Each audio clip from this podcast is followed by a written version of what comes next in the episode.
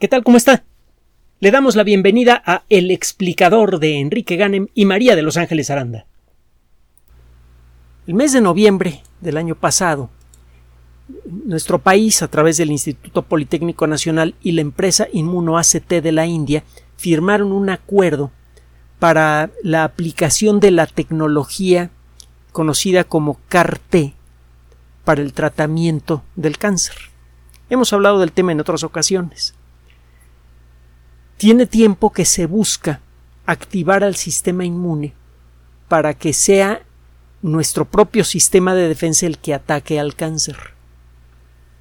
Sabemos que esta, eh, esta idea es especialmente atractiva porque, bueno, eh, hemos visto casos de personas que tienen ya un cáncer muy avanzado y de pronto se curan. Son casos muy raros. Estas remisiones espontáneas, en muchas ocasiones, ocurren porque el sistema inmune de pronto empieza a reconocer a las células cancerosas como malas y las empieza a destruir. No entendíamos por qué ocurría esto. En la década de los 70, de los 80, eh, simplemente veíamos que de vez en cuando ocurría esto, que a veces, por ejemplo, este proceso se disparaba cuando una persona sufría de alguna infección, en particular del tracto digestivo, pero no, no sabíamos cómo disparar a voluntad este proceso. Ya había entrado el siglo XXI, por allá del 2015, empezaron a, aparecer unas publicaciones en las que se presentaban casos de, de personas con ah, eh, algunas formas de cáncer, por ejemplo, melanoma maligno, la forma más agresiva de cáncer de piel, que recibían un tratamiento avanzado que en algunos casos llegó a curarlas. Normalmente un eh, diagnóstico de metástasis por, eh, por melanoma maligno, es decir, cuando las células del melanoma maligno se han dispersado por el cuerpo, un diagnóstico así normalmente le da unos cuantos meses de vida al paciente. Pero con la, con la inmunoterapia esto comenzó a cambiar y los resultados fueron tan espectaculares que poco tiempo después los autores principales de esta tecnología recibieron el Premio Nobel de Medicina o Fisiología. La lucha contra el cáncer generalmente se ha hecho en forma directa. Se, eh, eh, se utilizan técnicas quirúrgicas, se extraen los tumores cuando, cuando esto es posible y se utilizan técnicas muy agresivas, por ejemplo, radiaciones, quimioterapia, para matar hasta donde se pueda a todas las células cancerosas que hayan quedado sueltas una vez que ha logrado usted eh, eh, eliminar los tumores principales. Estas eh, tácticas agresivas rara vez producen una curación completa a menos que detecte usted el cáncer muy a tiempo. En otras circunstancias, en la mayoría de las circunstancias, lo que se consigue con esto es alargar sustancialmente la vida del paciente, pero nada más. En lugar de atacar al cáncer de manera tan directa, comenzó a buscarse desde la década de los ochentas la forma de estimular a las defensas del cuerpo para que atacaran a las células cancerosas. El problema es que las células cancerosas están cubiertas por proteínas que se ven para el sistema inmune iguales a las proteínas que tiene una célula normal. El sistema inmune no detecta a las células peligrosas, no sabe cómo enfrentarlas y destruirlas. Esto comenzó a cambiar, le digo, de manera espectacular gracias al desarrollo de técnicas que permiten hacer que el sistema inmune reconozca a las células cancerosas como peligrosas. Para esto tiene que considerar que desde luego las células del sistema inmune no tienen eh, el sentido de la vista ni el sentido del oído.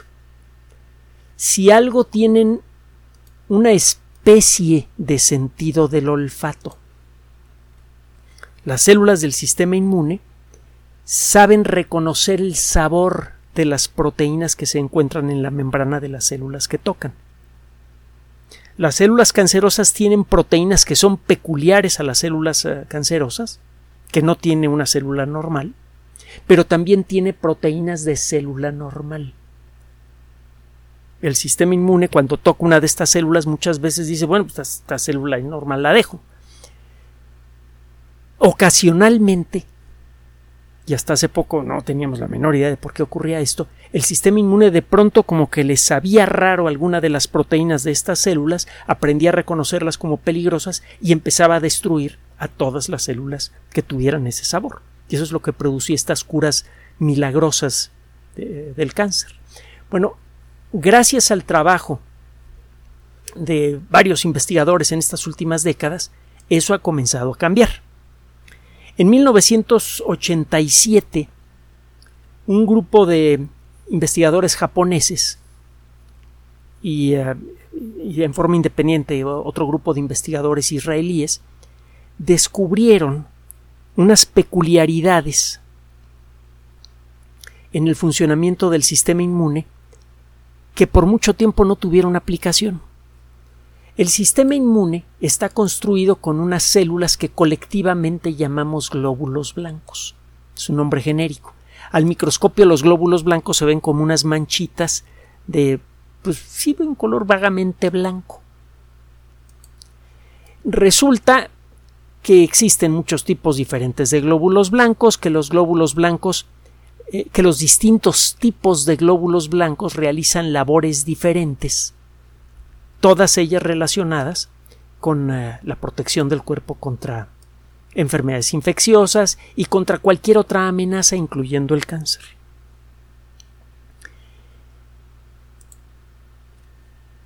Para que las células del sistema. Bueno, hay, hay un tipo peculiar de células en el sistema inmune que son las células T en su momento hablamos de los distintos tipos de células en el sistema inmune cuando hablábamos de, la pandemia de COVID-19, se acordará de los audios que publicamos entonces.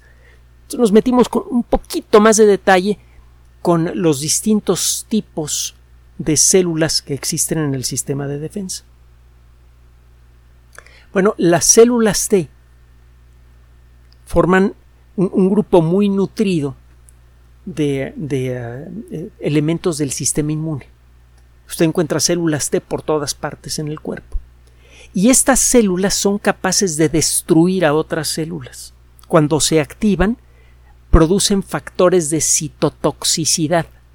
Se envenenan a las células que, que ellas deciden que tienen que destruir.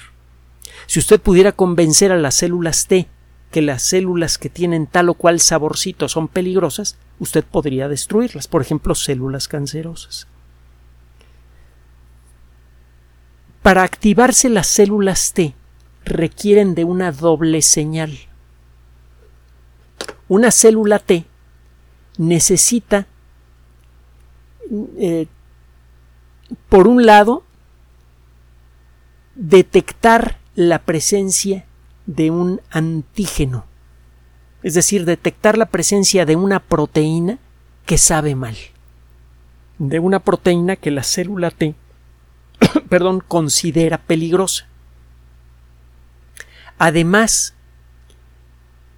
hay otra proteína que se encuentra en la superficie de las células T, la proteína activadora, que cuando es estimulada de la manera apropiada, esa proteína estimuladora hace que la célula T se active. Si una célula T está caminando por encima de otra célula y detecta una proteína que le sabe mal,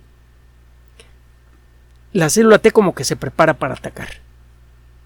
Pero si durante ese proceso no se activa el activador, la célula T no hace nada. La célula T puede tocar a otra célula, reconocer una proteína que sabe mal, una proteína, llamémosle cancerosa, pero el, el activador no se dispara, la célula T deja en paz a, la, célula cancerosa. Es lo que pasa muchas veces con el cáncer. Que las células T como que sí reconocen a las otras células, pero como no reciben la orden de activación no hacen nada. Bueno, eh, en 1987 este grupo japonés y este otro grupo israelí descubrieron de manera independiente la posibilidad de construir una proteína una sola proteína que tenga las dos funciones integradas. Estas proteínas que tienen dos funciones integradas se parecen metafóricamente a unos animales fantásticos que encuentra usted en muchas mitologías, que son mezcla de dos animales diferentes. Por ejemplo, Capricornio es una mezcla de pez y cabra. Esos animales se conocen como quimeras. una quimera eh, en, el mundo de la mitología es una mezcla de dos animales completamente diferentes, un nuevo animal hecho con fragmentos de otros animales. Bueno, es por esto que llamaron a estas proteínas proteínas quiméricas. Estas proteínas están construidas con los fragmentos activos de las, de, las dos proteínas que normalmente tienen que trabajar juntas para activar una célula T. En una célula T normal hay dos tipos de proteínas diferentes en su membrana. Uno de estos tipos sirve para reconocer cosas que saben mal y otro grupo de proteínas que están en la membrana de la misma célula sirven para activar a la célula y que comience a atacar. Muchas veces consigue usted la activación de una de esas proteínas, pero no de las dos. Si en cambio usted consigue que una célula T tenga la, esta proteína quimérica en su superficie, cualquier cosa que activa esa proteína quimérica automáticamente dispara un ataque. Si usted construye bien su proteína quimérica, puede hacerla de manera que solamente se active cuando toca a una proteína que es típica de una célula cancerosa. Esta célula T que está llena de proteínas quiméricas, al momento de tocar a una célula cancerosa, se activa la proteína quimérica eh, eh, encuentra a la proteína de la célula cancerosa, eso hace que cambie la estructura molecular de toda la proteína quimérica y con esto se cambia también la estructura molecular de la segunda parte de la proteína, eh, la parte activadora. En la misma proteína tiene usted las dos funciones, la de detectar proteínas de célula cancerosa y la de activar a la célula T para que ataque. Entonces, estas células T están como que como que más alertas, digamos. Si reciben un solo estímulo, atacan. No realizan el proceso de dos pasos, de primero recibir el reconocimiento de la presencia de una proteína negativa en aquello que tocaron y luego el proceso de disparo. Se comenzó a soñar entonces con la posibilidad de un tratamiento contra el cáncer que pudiera funcionar de la siguiente manera. Toma usted muestras del, del cáncer, de, ciertas formas de cáncer, para empezar a estudiar las proteínas que se forman en la membrana de las células cancerosas. Por ejemplo, encuentra usted que en ciertas formas de linforma, que es una forma de, de leucemia, el término leucemia se refiere a todas aquellas variantes de cáncer que involucran la sobreproducción de células de las que van en la sangre, por ejemplo, glóbulos rojos o glóbulos blancos, generalmente son glóbulos blancos. Hay muchos tipos diferentes de leucemia. Bueno, pues se pone usted a trabajar con distintos tipos de leucemia. Hasta que empieza usted a hacer un catálogo. Cualquier célula que tenga en su superficie tal proteína es una célula de leucemia de tal tipo empieza a hacer usted su catálogo. al principio estos catálogos moleculares no servían para nada. Se viene desarrollando la biología molecular de manera acelerada a partir del inicio del siglo XXI. Aparecen nuevas técnicas que permiten desarrollar mejor, construir mejor proteínas a voluntad. Esto eh, permite eh, desarrollar mejores eh, alternativas para tratamiento. Usted empieza a contar con los medios necesarios para entrenar al sistema inmune para detectar proteínas que saben a célula cancerosa. Ya no solamente tiene usted un catálogo de qué tipo de proteínas hay en la superficie de una célula de tal tipo de cáncer y de tal otro tipo de cáncer, sino que empieza a, contar con los medios para fabricar proteínas que detecten a las proteínas peligrosas y ataquen a cualquier cosa que las tenga el grado de desarrollo de la tecnología llegó al punto en el que usted eh, eh, pudo, bueno, los investigadores que hicieron esto, pudieron empezar a construir genes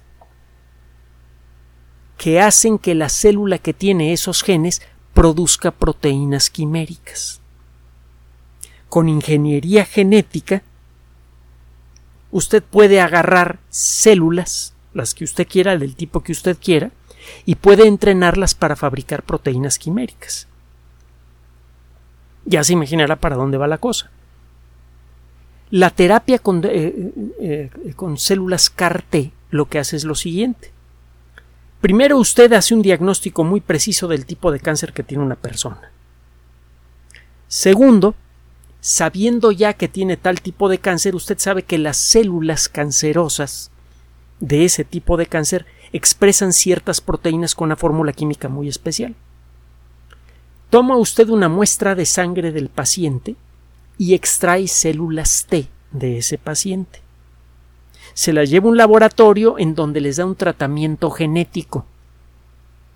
La misma tecnología básica que sirve para transferir genes de una especie a otra, las mismas tecnologías básicas que permiten esto, las mismas técnicas transgénicas que todo el mundo dice que son horribles y feas y no sé qué tantas cosas, sirven para modificar uno de los genes o unos pocos genes de estas células T. Entrena usted a las células T a fabricar proteína quimérica. Al cabo de poco tiempo estas células están eh, tienen un montón de proteína quimérica en su superficie. Usted vuelve a llamar al paciente, le inyecta de nuevo estas células en su sangre las células empiezan a circular, regresaron al cuerpo en donde nacieron, están en su, mero, en su mero ambiente, solo que ahora están llenas de proteína quimérica. Eso significa que si llegan a rozar alguna célula que active a sus proteínas quiméricas, estas células T van a destruir a la célula que las estimuló. Estas células T empiezan a moverse por todo el cuerpo, están tocando un montón de células que no activan a la proteína quimérica, hasta que se encuentran con una célula cancerosa. En ese momento se activa la proteína quimérica, la célula T voltea a ver quién la activó y se le va encima y la destroza.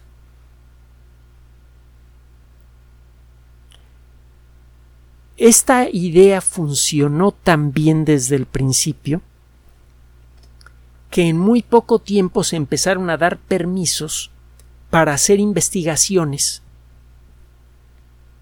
sobre distintas para tratar de crear células eh, con proteína quimérica contra todas las formas conocidas de cáncer.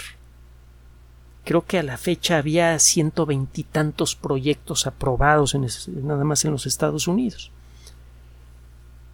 Eh, con el paso del tiempo, en estos últimos meses, hemos descubierto que muchas de las ah, de las técnicas que han sido planteadas para eh, que muchas formas de cáncer que se pretenden atacar con célula quimérica muchas veces eh, no responden al tratamiento bien. Los tumores sólidos normalmente no responden bien al tratamiento con células quiméricas. Estas células pueden destruir las células que están en la orilla del tumor, pero no se pueden meter fácilmente dentro del tumor para destruirlo desde adentro. Y como las células quiméricas solamente permanecen activas un tiempo y luego se mueren, que es lo normal con las células T, muchas veces las células T entrenadas no sobreviven el tiempo suficiente para ejercer un efecto tangible en los tumores sólidos. Esta técnica, sin embargo, ha resultado espectacular en algunas formas de cáncer, se lo avisamos en su momento. Con una variante de esta tecnología, este anuncio se lo hicimos hace algunos meses, se le dio tratamiento experimental a cinco personas con cáncer rectal avanzado, que no respondía a otros tratamientos, y las cinco se curaron. Las cinco. Se han conseguido otros triunfos, a veces no tan escandalosos como este, contra otras formas de cáncer utilizando células quiméricas. En donde parece funcionar mejor esta tecnología en grandes números es eh, en eh, los tumores en donde las células cancerosas no están apretadas unas con otras. Ese es el caso de la leucemia. Las células responsables por la leucemia no están eh, encapsuladas en un en un tumor denso, difícil de penetrar. Esto hace más fácil que las células CAR-T logren tocar a todas las células cancerosas y las destruyan antes que se hagan viejas estas células. En la actualidad, el índice de éxito de esta tecnología contra las distintas formas de leucemia es aproximadamente del 50%. Con algunas eh, formas de cáncer funciona mejor que con otras. Pero cuando funciona, funciona completamente bien. Se cura el cáncer. Es algo realmente espectacular. Y esta es la primera variante de esta tecnología. ¿Tiene problemas? Sí, sí tiene problemas. Han, ocurrido algunos, eh, algunos problemas que incluso han llegado a poner en riesgo a la vida del paciente. Al final de cuentas es tecnología nueva que está en, pruebas y no sabemos realmente eh, no, conocemos todos sus vericuetos, pues. Eh, a veces, y como consecuencia de, la aplicación de esta técnica, el sistema inmune reacciona mal. Otro día platicamos con más detalle de, eh, de, cuál es la naturaleza de esta mala reacción. El caso es que a veces se puede producir algo parecido a un shock anafiláctico, una reacción aguda del sistema inmune que pone en, peligro inmediato a la vida del paciente. Ha llegado a ocurrir. Afortunadamente los casos son más bien raros, pero bueno, el, hecho es que sí ha llegado a pasar eso. Y han llegado a, ocurrir otras... Ah,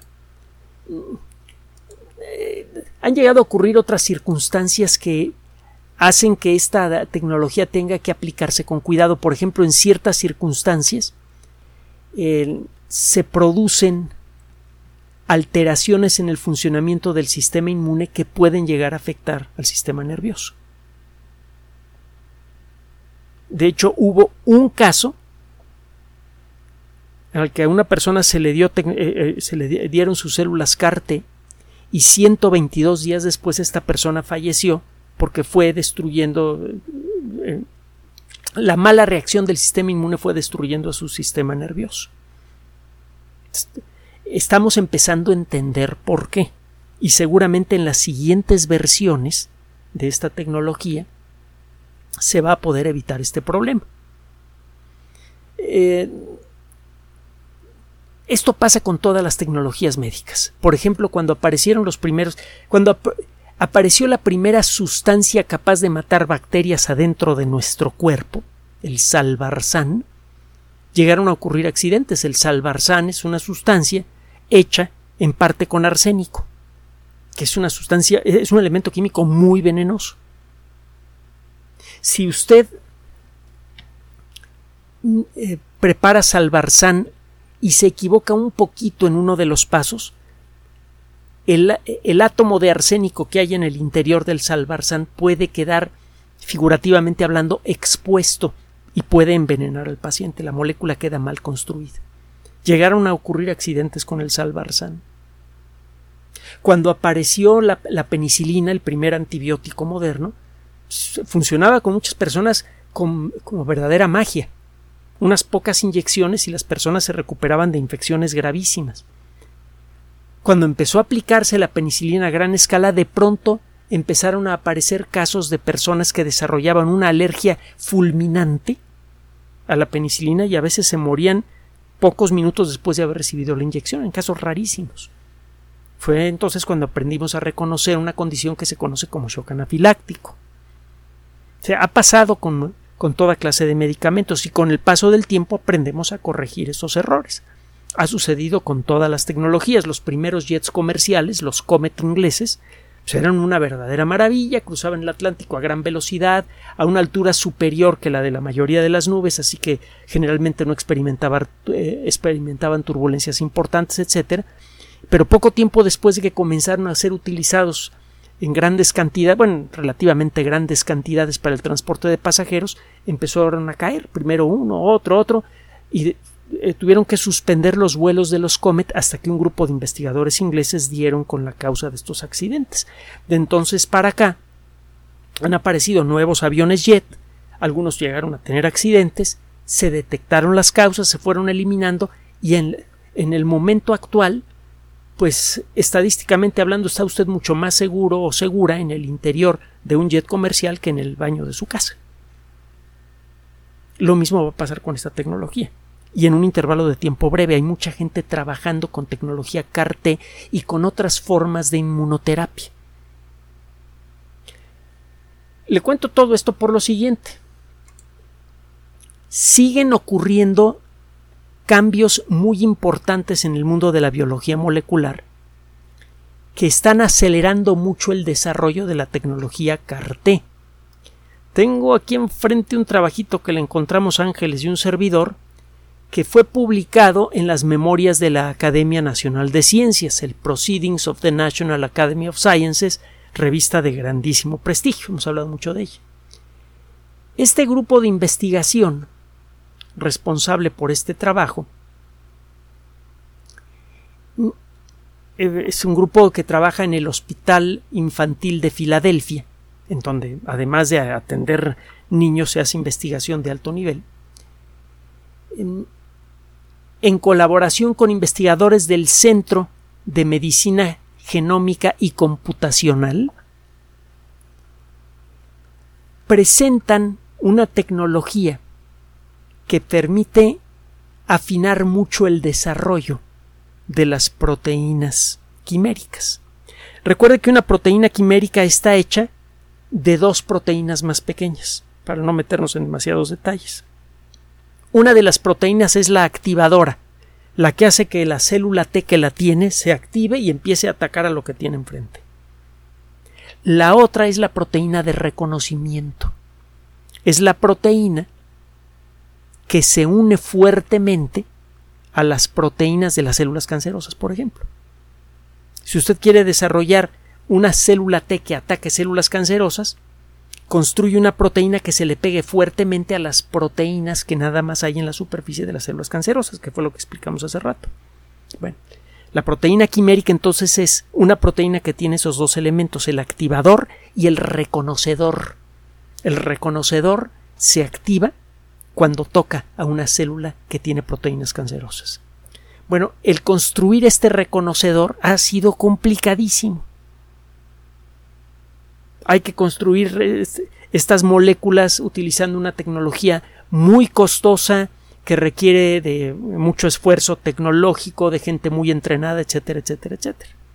Entonces, esto explica por qué una la terapia con células CAR-T puede costar a veces hasta medio millón de dólares. Una de las cosas buenas de este acuerdo que firmó México con la India a finales del año pasado, las cosas muy buenas, es que se está buscando la fórmula para hacerle llegar esta terapia a todo mundo, aquí en México. Y es así como debe entenderse la medicina. Si usted revisa con cuidado el juramento de Hipócrates, encontrará de manera muy explícita cuál es el objetivo de la medicina. Y ciertamente la discriminación por cuestiones raciales, de, de sexualidad, de religión o de nivel económico no aparecen en el juramento de Hipócrates. Entonces, lo, que se está buscando es que esta tecnología ultra cara pueda llegar a todo mundo aquí en México. Una forma de conseguirlo es, desde luego, el desarrollar nuevas formas de esta tecnología que permitan abaratar mucho el tratamiento con células CAR-T. Uno de los aspectos que hace que sea muy caro el, proceso de las células CAR-T es que es necesario construir esta proteína quimérica en forma casi artesanal. Y eso cuesta muchísimo trabajo. Una proteína es una molécula ultra archi recontra pequeña y el desarrollar mecanismos para que las células eh, T aprendan a fabricar esa proteína con la forma apropiada, pues cuesta mucho esfuerzo. Y eso se traduce en mucho tiempo y mucho dinero. El, proceso de una persona que pasa por una eh, eh, terapia CARTE es largo se toma una muestra de sangre y luego hay que esperar un rato largo para que luego le reinyecten las células ya entrenadas. Bueno, eh, existe un conjunto de proteínas que se le conoce como el complejo de el complejo mayor de histocompatibilidad clase 1. Otro día le platico el nombre, qué demonios significa el nombrecito. Esta proteína sirve para, para darle muestras al sistema inmune, para decirle, oye, cualquier cosa que tenga esta sustancia que te estoy enseñando es peligrosa. Este, este paquete molecular gigantesco, conocido por sus siglas en inglés como MHC1, eh, eh, es el que se activa cuando se pone una vacuna. En algún momento del proceso de la vacuna, el MHC1 toma una muestra de la proteína que hay, por ejemplo, en la superficie de un virus y se le enseña al sistema inmune y le dice, mira, cualquier cosa que tenga esto, chútatela. Ese es el papel del complejo mayor de histocompatibilidad clase 1. Si usted pudiera manipular su comportamiento, usted podría acelerar en mucho el desarrollo de las proteínas eh, quiméricas para una célula CAR-T.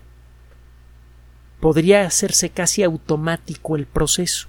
Esto reduciría en mucho el tiempo y el costo de la terapia CAR-T y de cualquier sucesor de esta tecnología, porque CAR-T ya ve que tiene pues, ahí un 50% de éxito en el tratamiento de leucemias. Se va a mejorar. Cualquier tecnología que le suceda también podría facilitarse mucho y hacerse mucho más barata si encontramos la manera de eh, controlar el comportamiento del MHC1. Bueno, pues este grupo de investigadores acaba de desarrollar una técnica que permite precisamente eso. Gracias al trabajo que hacen estas personas, es posible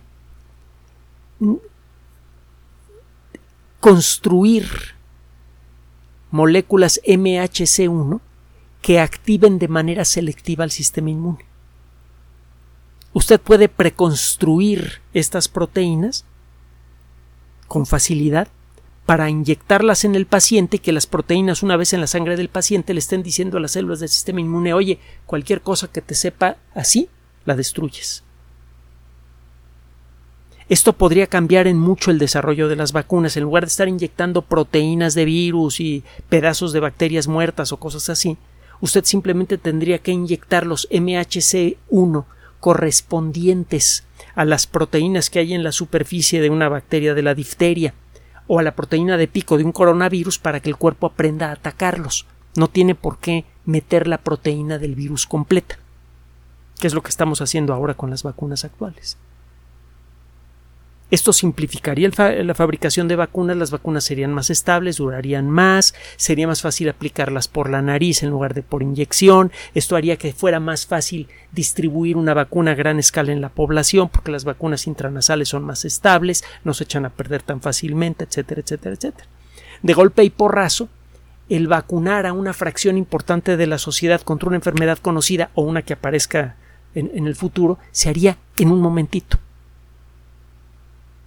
y de la misma manera, así como entrenamos al cuerpo a través de MHC1 a atacar bacterias y virus, con algunas modificaciones y en colaboración con la tecnología CAR-T, usted podría entrenar al sistema inmune a atacar al cáncer, a casi cualquier forma de cáncer con mayor facilidad. Además, como esta tecnología es mucho más fina, mucho más directa, tiene un riesgo muy muy bajo de llegar a producir algún efecto negativo realmente peligroso. Por ejemplo, eh, que llegue a producir una reacción eh, eh, inmune peligrosa como la que estábamos mencionando hace rato.